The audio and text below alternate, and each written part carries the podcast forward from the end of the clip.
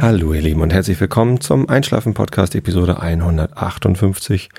Ich bin Tobi und ich lese euch nachher Immanuel Kant vor zum Einschlafen. Vorher muss ich euch unbedingt noch was erzählen. Ich habe nämlich ganz viel erlebt und zwar war ich in München. Das ist für mich als Nordlicht ganz schön weit weg. ja, also ich wohne in der Nähe von Hamburg und ähm, bin mit dem Flugzeug nach München geflogen. Warum erzähle ich, dass ich mit dem Flugzeug geflogen bin? Ich habe ja so ein Faible für Entspannungsmaßnahmen, also Dinge, für die man sich bewusst entscheidet, um ein gewisses Maß an Entspannung zu erreichen, vielleicht auch zu zelebrieren. Und was ich mache beim Fliegen ist mein Gepäck aufgeben. Tja, das ist absolut un-Business Casper mäßig. Die meisten Business Casper äh, und wenn ihr den Spot zum Business Casper nicht kennt, Bully Herbig hat einen wunderschönen ähm, Gag zu aufgenommen, ein Video und ähm, so fühle ich mich immer, wenn ich geschäftlich verreisen muss, weil in den Fliegern sitzen dann immer nur so Business Casper drin. Und die meisten davon nehmen ihr Handgepäck mit in den Flieger, also nehmen alles ihr, ihr gesamtes Gepäck als Handgepäck mit in den Flieger. Dann muss man bei der Sicherheitskontrolle immer alle ähm, Flüssigkeiten, die man mit sich führt, wie, wie zum Beispiel Zahnpasta, Deodorant oder irgendeine Creme oder was, muss man in einen maximal ein Liter fassenden Plastikbeutel tun, Klarsicht-Plastikbeutel und den dann bei der Sicherheitskontrolle vorführen. Außerdem muss man, wenn man einen Computer dabei hat, einen Laptop, dann muss man den auch nochmal separat äh, vorhalten. Und ja, wenn man das alles macht, dann kann man äh, ein relativ großes, also überraschend großes äh, Gepäckstück mit ins Handgepäck nehmen. Es hat halt den Vorteil, dass man dann, wenn man ankommt am Flughafen, am, am Zielflughafen, nicht auf das Gepäck warten muss, das dann aus dem Bauch des Flugzeugs wieder rausgeholt werden muss, sondern direkt äh, beim Aussteigen sein Gepäck in der Hand hat und direkt zum Taxi gehen kann. Das ist ein großer Vorteil für viele Business Casper. Für mich spielt das ganz, ganz selten eine Rolle, dass ich am Zielflughafen schnell wegkomme, sondern für mich ist das eigentlich relativ egal. Stattdessen also, dass ich da irgendwie mir den, den, den Sicherheitscheck mit äh, Plastiktüte und, und Computer rauspulen gebe, packe ich das alles in den Koffer rein. Ja, ich habe eine sehr schöne Leder ähm, Kulturtasche, wo ich einfach alles rein tue, was ich gerade irgendwie mitnehmen will. Und wenn das eine große Tube Zahnpasta ist, dann nehme ich halt auch die große Tube Zahnpasta mit. Und das tue ich alles in den Koffer und gebe das ab beim Baggage Drop Counter oder wie der jetzt heißt. Ja, und ähm, das hat den Vorteil, dass ich das nicht schleppen muss. Ich gebe das da, ich gehe zum Flughafen rein, gebe das da ab und dann ist es weg. Die kümmern sich darum. Das ist total gut. Dann schlender ich ganz gemütlich, ohne ein äh, Handgepäckstück bei mir zu haben. Und manchmal habe ich dann noch einen Rucksack, aber da ist dann nichts drin. Durch, die, durch den Flughafen und gehe zum, ähm, zum Duty Free und schaue da, was es da für Whisky-Sorten im Angebot gibt. Als ich am Sonntag losgeflogen bin, das war kurz nach dem St. Pauli-Spiel, da gab es sogar am Flughafen Hamburg einen Stand von, ich glaube, Tullamore Dew, ein irischer Whisky, wo man kostenlos probieren durfte. Das habe ich dann auch gemacht, habe mich noch mit dem Herrn, der mir da eingeschenkt hat, über das St. Pauli-Spiel unterhalten. Er war auch St. Pauli-Sympathisant, aber auch nicht so richtig Fan. Vielleicht hat er auch nur gesagt, dass er St. Pauli-Sympathisant ist, weil ich ein St. Pauli-Trikot an hatte. Um, ähm, aber das war egal, ich war entspannt. Ich hatte keinen Koffer dabei und musste nicht meinen Rollkoffer durch die Gänge zerren, sondern konnte da gemütlich längs schlendern. Tja, und dann muss ich halt, äh, wenn ich im Flugzeug drin bin, nicht einen Rollkoffer nach da oben in diese Handgepäckablage hieven, sondern setz mich einfach hin und fliegt zum Zielort und steigt dann da gemütlich aus. Und ja, ich muss dann da kurz darauf warten, dass das Gepäck aus dem Flugzeug rausgepult wird und auf dieses Laufband kommt. Aber das ist dann eben so. Tja, da ist also mittlerweile sowieso relativ wenig Lust, äh, los bei diesem ähm, Gepäcklaufband, weil ja alle Business Casper ihr Handgepäck, äh, also ihr gesamtes Gepäck ins Handgepäck nehmen. Ja, das ist so eine, ich habe das auch mal gemacht. Also ich habe auch mal meine Zahnpasta in einen Klarsichtbeutel mit maximal ein Liter Fassungsvermögen gepackt und meinen Laptop so in den Rucksack gepackt oder in die in den Rollkoffer, dass sich da gleich oben aufliegt und ich ihn einfach rausziehen kann damit ich diesen wahnwitzigen Geschwindigkeitsvorteil habe, dass ich nicht am Zielort irgendwie auf den Koffer warten muss. Aber das lohnt sich einfach nicht. Ich mache da nicht mit. Das ist allein so bewusst diese Entscheidung fällen zu können, zu sagen, ja, ich habe die Zeit, auf das Gepäckband zu warten. Das ist Entspannung genug für mich. Und deswegen, ähm, ja, das eine meiner vielen spontanen Entspannungsmaßnahmen. Ich habe da ja noch mehr. Ich habe das schon mal erzählt. Einfach mal erste Klasse fahren im HVV, also im Hamburger Verkehrsverbund. Es gibt halt gar nicht mehr so viele erste Klassen, aber in dem Regionalzug, mit dem ich immer zur Arbeit fahre, der Metronom, der pendelt zwischen Hamburg und Bremen sowie zwischen Hamburg und Cuxhaven und Hamburg und Uelzen, glaube ich. Zumindest also in die Richtung. Und dann gibt's glaube ich, noch ein Metronom um, um ähm, Hannover rum. Ja, und da gibt's halt eine erste Klasse in diesen Zügen. Und beim HVV kostet der erste Klassezuschlag mittlerweile wahnwitzige 1,70 Euro. Und manchmal gönne ich mir das, dass ich einfach 1,70 Euro für eine Zuschlagskarte bezahle und dann erste Klasse fahre. Eine halbe Stunde am Morgen. Und man fühlt sich erstklassig. Das geht beim Alt-St. Pauli-Fan ja nicht oft so. Ja, das ist auch so eine Entspannungsmaßnahme. Mir ist klar, dass es irgendwie kein echter Luxus ist, den ich da habe, weder im Flugzeug noch im Zug. Aber es ist halt so ein, so ein bisschen was. Und das, ähm, davon habe ich so eine ganze Reihe kleiner Maßnahmen, die ich ganz bewusst immer wieder mir gönne. Und dann grinse ich auch immer kurz, weil ich halt weiß, dass es kein echter Luxus ist, aber es fühlt sich zumindest kurz so an und ich freue mich. Und das kann ich euch auch nur empfehlen. Es müssen ja nicht genau diese Maßnahmen sein. Vielleicht habt ihr andere Sachen, die euch auch ein Lächeln ins Gesicht zaubern, wenn ihr sie einfach mal macht und dann, man, man gönnt sich halt mal was, obwohl man sich eigentlich nicht wirklich was gönnt. Was gibt's denn da noch? Ich gönne mir das zum Beispiel, wenn ich ähm, Hauptbahnhof umsteige in die U-Bahn, dass ich dann nicht laufe. Es gibt ja immer die Situation, man geht zur U-Bahn runter und dann sieht man die U-Bahn da stehen und dann läuft man los, um da reinzukommen. Und manchmal schafft man es und manchmal nicht. Und das habe ich mir abgewöhnt. Äh, die U-Bahn fährt sowieso in fünf Minuten wieder. Dann komme ich halt fünf Minuten später bei der Arbeit an. Das fällt da niemandem auf. Also ich habe zum Glück keine Stechuhr und keine feste Zeit, wann ich da sein muss. Klar, manchmal habe ich auch früh morgens Meetings und da muss ich mich beeilen.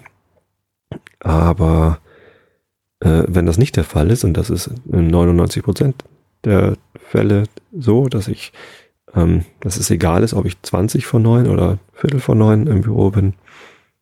Ähm, da laufe ich halt einfach nicht. Meistens muss ich sowieso nicht laufen, weil die Bahn gar nicht da ist. Aber wenn sie da ist, dann entscheide ich mich bewusst dazu, nicht wie ein Irrer loszulaufen und dann noch reinzuspringen, weil es sich einfach nicht lohnt.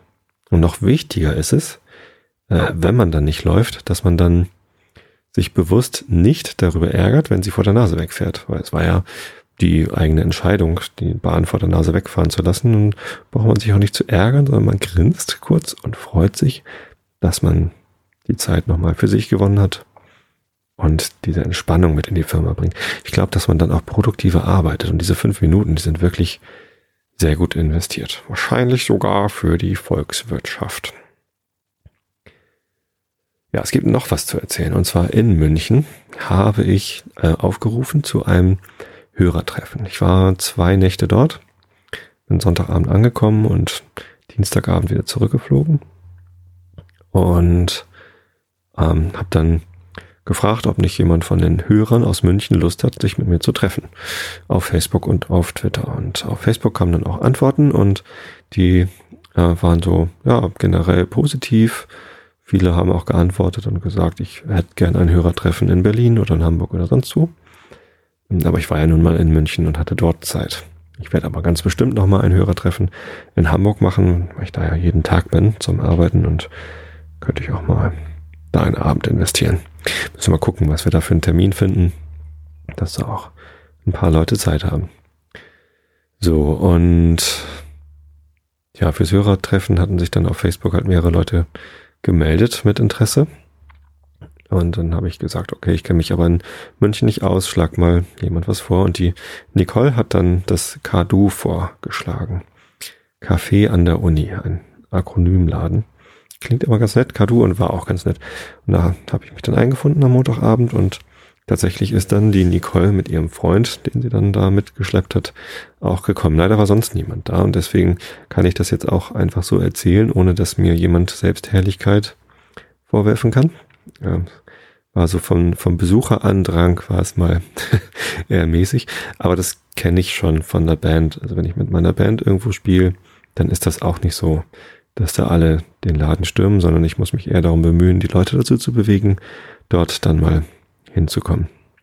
Ja, wie auch immer, ich habe mich also ganz doll gefreut, dass die Nicole da gekommen ist und den Michael mitgebracht hat. Wir haben uns sehr nett unterhalten.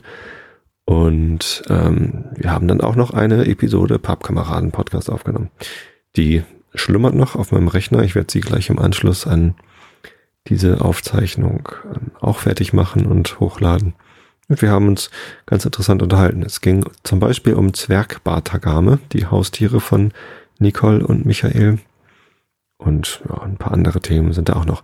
Wir haben das in dieser Kneipe aufgenommen und es sind äh, genau wie bei der zweiten Episode vom Pappkameraden Podcast im Alex sind Hintergrundgeräusche drauf und zwar nicht zu knapp.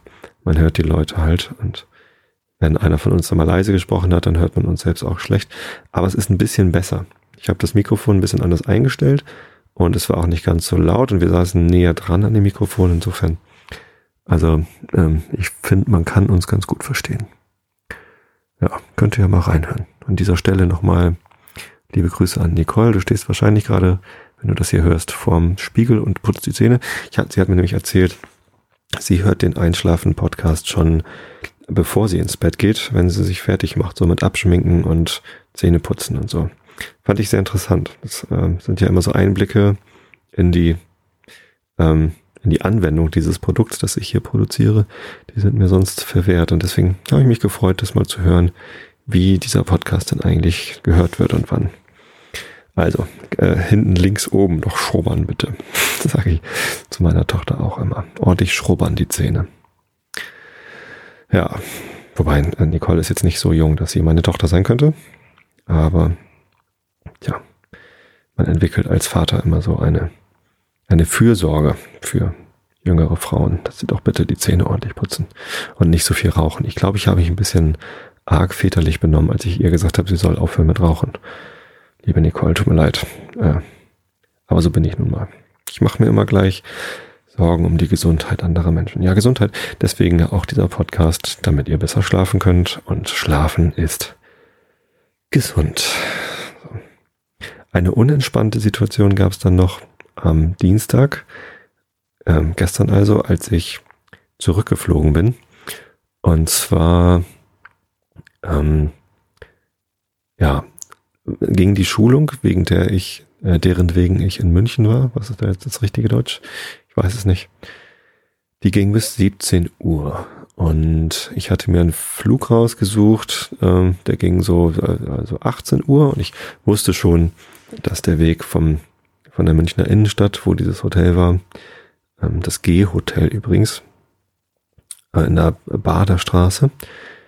Dass der Weg von der Münchner Innenstadt trotz der legendären Stoiberrede zum Transrapidbau, wo man dann quasi äh, schon äh, in den äh, Flughafen einsteigt und innerhalb von äh, zehn Minuten quasi vom Hauptbahnhof in äh, den Flughafen hineinfährt oder keine Ahnung. Also kennt ihr bestimmt eine ganz legendäre Rede von dem Stoiber. Gibt's auf Facebook zu gucken. Auf ähm, YouTube, wollte ich sagen. Und ähm, es dauert halt einfach 50 Minuten mit dem Taxi und mit der S-Bahn dauert es 50 Minuten. Deswegen habe ich mich für die S-Bahn entschieden weil das einfach günstiger ist. Und saß dann halt in der S-Bahn und fahr zum Flughafen hin und kurz bevor ich da bin, so fünf vor sechs, äh, gucke ich nochmal auf meinen ähm, auf meine E-Mail, die ich von Air Berlin bekommen habe durch meinen Check-in. Ich war, hatte am Morgen schon eingecheckt, mobil über die mobile Webseite von Air Berlin, damit ich halt nur noch meinen Koffer abgeben muss, wenn ich dann da ankomme. Und da stellte ich dann mit leichtem äh, Pulsanstieg fest, dass der 18 Uhr nicht die Check-in-Zeit war, bis der ich eingecheckt sein musste, sondern die Boarding-Time, wo man halt ins Flugzeug einsteigen soll. 18.30 Uhr sollte der Flieger abheben. Und äh, es war fünf vor sechs und ich war noch gar nicht am Flughafen da, sondern äh, noch eine Station davor. Als dann die S-Bahn ankam, bin ich halt irgendwie hektisch ausgestiegen, was gar nicht so leicht war, weil es recht voll war dort am S-Bahnsteig und dann schob ich mich da quasi durch die Masse nach oben und kam dann da rein und äh, wusste nur äh, anhand meines ähm, ja, anhand der Durchsage, dass ich zu Terminal 1 muss, nicht zu Terminal 2. Also Terminal 1 hingelaufen und dann stand da Terminal 1a bitte hier lang und Terminal 1b bis f dort lang. Ja, zu welchem Terminal 1 muss ich denn jetzt? Und normalerweise steht das ja immer auf diesen Anzeigetafeln, aber da, wo diese Abzweigung war, da war keine solche Abzweigung. Also bin ich immer erstmal hektisch rumgerannt und habe so eine Anzeigetafel gesucht, keine gesehen, bin dann irgendwie auf gut Glück in eine Richtung gelaufen äh, Terminal 1a, nee, Terminal 1f, glaube ich, bin ich gelaufen. Und dann sah ich auf einmal so eine Anzeigetafel. Und es war natürlich Terminal 1a, wo ich hin musste, also wieder zurücklaufen, rennen, rennen, rennen, das war noch ein ganzes Stück dann. Und äh, bin dann, äh, dann da gibt's diese, diese Rollbänder, also Rolltreppen, die halt horizontal einfach einen durch den Gang führen. Da waren aber Leute drauf und das war mir zu langsam. Und dann musste ich also neben der Rolltreppe her rennen und habe da also die Leute leicht überholt, aber ja, ähm, darum ging es mir gar nicht. Ich wollte einfach nur meinen Koffer noch abgeben, weil ich ja, wie gesagt, das nicht als Handgepäck vorgesehen hatte, sondern als ähm, Gepäck zum Aufgeben, zum Abgeben. Und ähm, ich wusste halt nicht, ob ich das noch schaffe oder ob ich dann in der Security mir noch irgendwie so einen, einen Liter Klarsichtbeutel kaufen muss und so weiter und so fort. Ähm, ja, also das ist natürlich dann auch nochmal ein Vorteil des alles mit ins Handgepäck nehmen, weil man eben äh, nicht so früh da sein muss. Ja, eigentlich wollte ich ja früh genug da sein, insofern. Egal, zumindest äh, kam ich dann da an und war beim Baggage Drop Off Counter oder wie das jetzt heißt, da wo man halt das Gepäck aufgibt und ähm, habe gefragt, kann ich das noch aufgeben oder muss ich damit durch die Security und wenn ja, wo kriege ich so einen Literbeutel her? Ähm, und dann guckte sie in ihren Computer und ähm, fragte nach meinem Namen und den habe ich ihr dann genannt und dann hat sie gesehen, ah ja, äh, das passt schon noch, gib mal her, das, äh, da haben sie Glück gehabt und da war ich dann erleichtert und habe meinen Koffer abgegeben und bin dann beschwingt durch die Security gegangen. Ich musste nur meine Jacke in den in, in so eine Schale legen und war dann drin und hatte auch genügend Zeit noch zum äh, zum Boarding zu kommen und es waren noch gar nicht alle drin im Flugzeug, da war ich dann auch schon da. Es ist also alles gut gegangen, aber für einen kurzen Moment war ich dann doch recht hektisch. Sowas sollte man nicht tun. Man muss immer genau gucken, ob da jetzt Boarding Time oder Check-in Time steht. Das ist dann entspannter. Entspannung ist ja auch ganz wichtig. Ja, was gibt's noch so zu erzählen? Ich habe hier gerade während ich das gesprochen habe, aus dem Fenster geguckt und ähm, ich schaue hier aus dem Fenster raus direkt ähm, in den Garten auf eine sehr bunte Sitzgruppe an Plastikmöbeln meiner Kinder, äh, an der Schaukel vorbei, die ich mit meinem Schwiegervater zusammen gebaut habe aus ähm, langen Balken, die er noch rumliegen hatte und einem langen Eisenrohr, das er auch rumliegen hatte. Und hinter dem Garten ist eine Pferdewiese und auf dieser Pferdewiese wohnen zwei Ponys, Rocco und Sissy. Und die gehören einer jungen Frau hier aus dem Ort. Und die rannte da gerade mit den beiden Ponys über die Wiese. Das ist ganz nett. Die, ähm, ähm, ich sag mal jetzt ihren Namen nicht, weil ich nicht weiß, ob sie hier genannt werden möchte. Die treffe ich jetzt immer am Bahnhof. Hat gerade ihr Abitur gemacht, ich glaube, dieses Jahr und macht jetzt ein Praktikum in Hamburg und wir sitzen dann manchmal im gleichen Zug ganz nett. Dann klönen wir mal ein bisschen. Und es geht natürlich dann auch häufig um ihre Ponys, die quasi bei mir nebenan wohnen. Sie selbst wohnt hier nicht nebenan, die wohnt ein paar Straßen weiter. Aber das ist immer ein ganz netter Bezugspunkt. Ja, warum erzähle ich das jetzt, weiß ich auch nicht.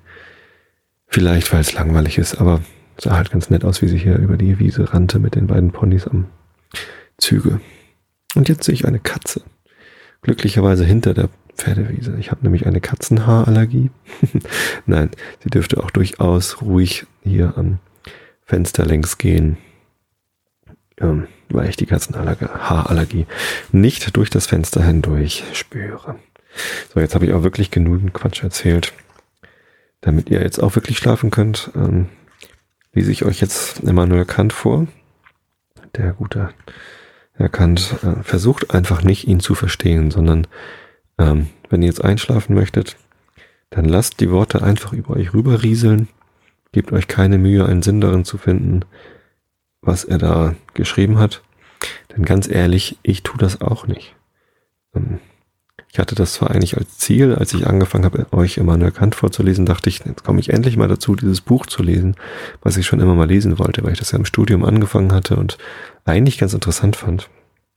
Aber wenn ich das jetzt so vorlese, und ich versuche es ja möglichst flüssig vorzulesen und nicht irgendwie nach jedem Satz eine Pause zu machen, dann lasse ich die Wörter einfach so, und zwar Wörter und nicht Worte, also einzelne Wörter, einfach so aus meinem Mund rausrieseln. Ich äh, lese den Text ja vorher nicht. Das ist ja, äh, wäre ja Vorbereitungsaufwand, den ich ähm, nicht wirklich liefern kann. Also ich habe da einfach keine Zeit dazu, äh, die, die Texte, die ich euch vorlese, vorher ausgiebig zu studieren, um zu wissen, wie ich sie vorlesen soll, sondern das ist alles ähm, First Read quasi, äh, Single Take First Read. Ich ähm, kenne die Texte nicht, die ich euch hier vorlese und versuche halt trotzdem einigermaßen die Betonung der Sätze richtig hinzukriegen. Und das führt dazu, dass ich den Inhalt der Sätze, die ich euch hier vorlese, von Immanuel Kant zumindest, ich kann dem nicht folgen. Das ist, äh, das ist mir nicht möglich. Bei Nils Holgersson geht das. Das ist ja auch nicht ganz so kompliziert. Aber Immanuel Kant, ich, ich lese euch das einfach nur vor und brabbel vor mich hin. Und genau so solltet ihr das auch konsumieren. Ich habe schon öfter mal jetzt gehört, dass Leute gesagt haben, also bei Immanuel Kant kann ich nicht einschlafen, weil ich immer versuche, das zu verstehen. Gebt euch einfach keine Mühe. Ich verstehe es ja auch nicht. Und ähm, es ist einfach nicht schlimm, wenn man es nicht versteht. Lasst die Wörter einfach über euch rüber rieseln und entspannt euch. Lasst euch davon ablenken, von euren eigenen Gedanken. Und schwupps, seid ihr weg. Also,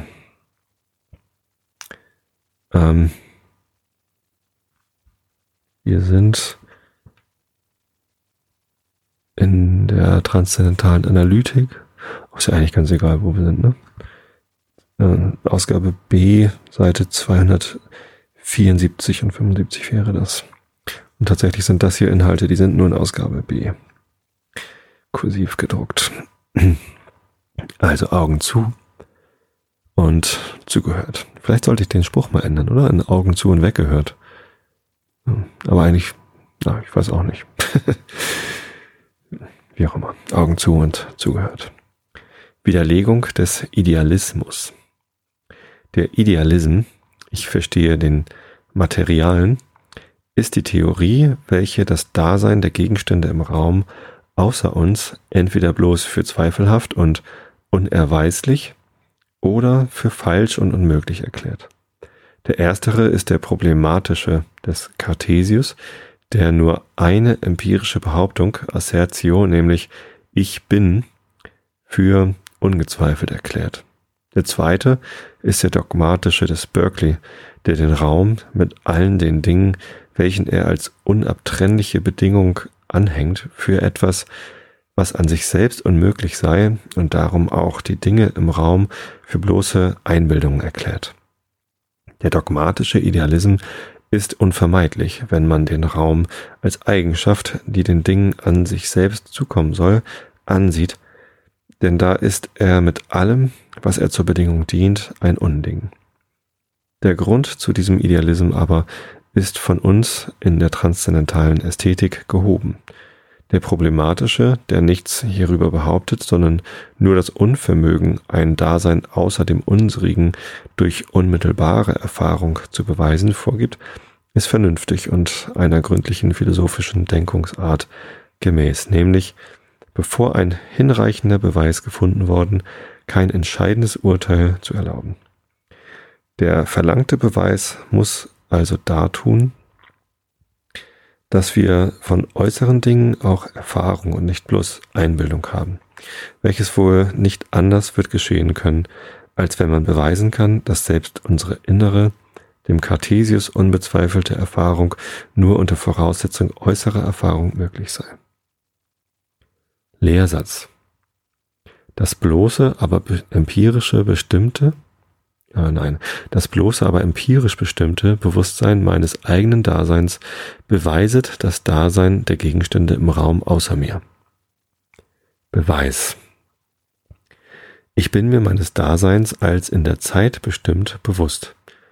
Alle Zeitbestimmung setzt etwas Beharrliches in der Wahrnehmung voraus. Dieses Beharrliche aber kann nicht etwas in mir sein, weil eben mein Dasein in der Zeit durch dieses Beharrliche allererst bestimmt werden kann. Fußnote. Dieser Satz ist nach der Vorrede zu B wie folgt umzuändern. Diese Beharrlichkeit aber kann nicht eine Anschauung in mir sein, denn alle Bestimmungsgründe meines Daseins, die in mir angetroffen werden können, sind Vorstellungen und bedürfen als solche selbst ein von ihnen unterschiedenes Beharrliches, worauf in Beziehung der Wechsel derselben, mithin mein Dasein in der Zeit, darin sie wechseln, bestimmt werden könne. Fußnote Ende. Also ist die Wahrnehmung dieses Beharrlichen nur durch ein Ding außer mir und nicht durch die bloße Vorstellung eines Dinges außer mir möglich. Folglich ist die Bestimmung meines Daseins in der Zeit nur durch die Existenz wirklicher Dinge, die ich außer mir wahrnehme, möglich. Nun ist das Bewusstsein in der Zeit mit dem Bewusstsein der Möglichkeit dieser Zeitbestimmung notwendig verbunden. Also ist es auch mit der Existenz der Dinge außer mir als Bedingung der Zeitbestimmung notwendig verbunden. Das heißt, das Bewusstsein meines eigenen Daseins ist zugleich ein unmittelbares Bewusstsein des Daseins anderer Dinge außer mir. Anmerkung. Erstens, man wird in dem vorhergehenden Beweis gewahr, dass das Spiel, welches der Idealism trieb, ihm mit mehrerem Rechte umgekehrt vergolten wird. Dieser nahm an, dass die einzige unmittelbare Erfahrung die innere sei und daraus auf äußere Dinge nur geschlossen werde, aber wie allemal, wenn man aus gegebenen Wirkung auf bestimmte Ursachen schließt, nur unzuverlässig, weil auch in uns selbst die Ursache der Vorstellung liegen kann, die wir äußeren Dingen vielleicht fälschlich zuschreiben. Allein hier wird äh, ups, eine Seite zu viel wird bewiesen, dass äußere Erfahrung eigentlich unmittelbar sei. Dass nur vermittelst ihrer zwar nicht das Bewusstsein unserer eigenen Existenz, aber doch die Bestimmung derselben in der Zeit, das heißt innere Erfahrung möglich sei. Freilich ist die Vorstellung Ich bin, die das Bewusstsein ausdrückt, welches alles Denken begleiten kann, das, was unmittelbar die Existenz eines Subjekts in sich schließt, aber noch keine Erkenntnis desselben, mithin auch nicht empirische, die Erfahrung, das heißt Erfahrung, denn dazu gehört außer dem Gedanken von etwas Existierendem noch Anschauung und hier innere in Ansehung, Ansehung deren, das heißt der Zeit, das Subjekt bestimmt werden muss, wozu durchaus äußere Gegenstände erforderlich sind, so dass folglich innere Erfahrung selbst nur mittelbar und nur durch äußere möglich ist. Anmerkung 2. Hiermit stimmt nun alle Erfahrungsgebrauch unseres Erkenntnisvermögens in Bestimmung der Zeit vollkommen überein. Nicht allein, dass wir alle Zeitbestimmung nur durch den Wechsel in äußeren Verhältnissen, die Beweisung in Beziehung auf das Beharrliche im Raume, zum Beispiel Sonnenbewegung, in Ansehung der Gegenstände der Erde vornehmen können, so haben wir gar nichts Beharrliches, was wir dem Begriffe einer Substanz als Anschauung unterlegen könnten, als bloß die Materie, und selbst diese Beharrlichkeit wird nicht aus äußerer Erfahrung geschöpft, sondern a priori als notwendige Bedingung aller Zeitbestimmung, mithin auch als Bestimmung des inneren Sinnes in Ansehung unseres eigenen Daseins durch die Existenz äußerer Dinge vorausgesetzt. Das Bewusstsein meiner selbst in der Vorstellung, ich, ist gar keine Anschauung, sondern eine bloß intellektuelle Vorstellung der Selbsttätigkeit eines denkenden Subjekts. Daher hat dieses Ich auch nicht das mindeste Prädikat der Anschauung, welches als beharrlich der Zeitbestimmung im inneren Sinne zum Korrelat dienen könnte, wie etwa Undurchdringlichkeit der Materie als empirische Anschauung ist. Anmerkung 3. Daraus dass die Existenz äußerer Gegenstände zur Möglichkeit eines bestimmten Bewusstseins unserer selbst erfordert wird, folgt nicht, dass jede anschauliche Vorstellung äußerer Dinge zugleich die Existenz derselben einschließe, denn jene kann gar wohl die bloße Wirkung der Einbildungskraft in Träumen sowohl als im Wahnsinn sein. Sie ist es aber bloß durch die Reproduktion ehemaliger äußerer Wahrnehmung, welche, wie gezeigt worden, nur durch die wirkliche äußere Gegenstände möglich sind. Wirklichkeit äußerer Gegenstände möglich sind. Es hat hier nur bewiesen werden sollen, dass innere Erfahrung überhaupt nur durch äußere Erfahrung überhaupt möglich sei. Ob diese oder jene vermeinte Erfahrung nicht bloße Einbildung sei, muss nach den besonderen Bestimmungen derselben und durch Zusammenhaltung mit den Kriterien aller wirklichen Erfahrung ausgemittelt werden. So. Meine Stimme äh, wird rau und das ist immer ein gutes Zeichen für mich, dass ich aufhören sollte zu lesen. Ähm, ich wünsche euch allen eine gute Nacht, eine gute Restwoche, ein schönes Wochenende und wir hören uns wieder, wenn ihr Lust habt. Am, ähm, das wollte ich gerade Sonntag sagen, aber da bin ich im Schwarzwald. Mal gucken, vielleicht nehme ich da abends noch einen Podcast auf. Lasst euch überraschen. Aber live gestreamt wird er dann wahrscheinlich eher nicht. Also, gute Nacht, schlaft gut.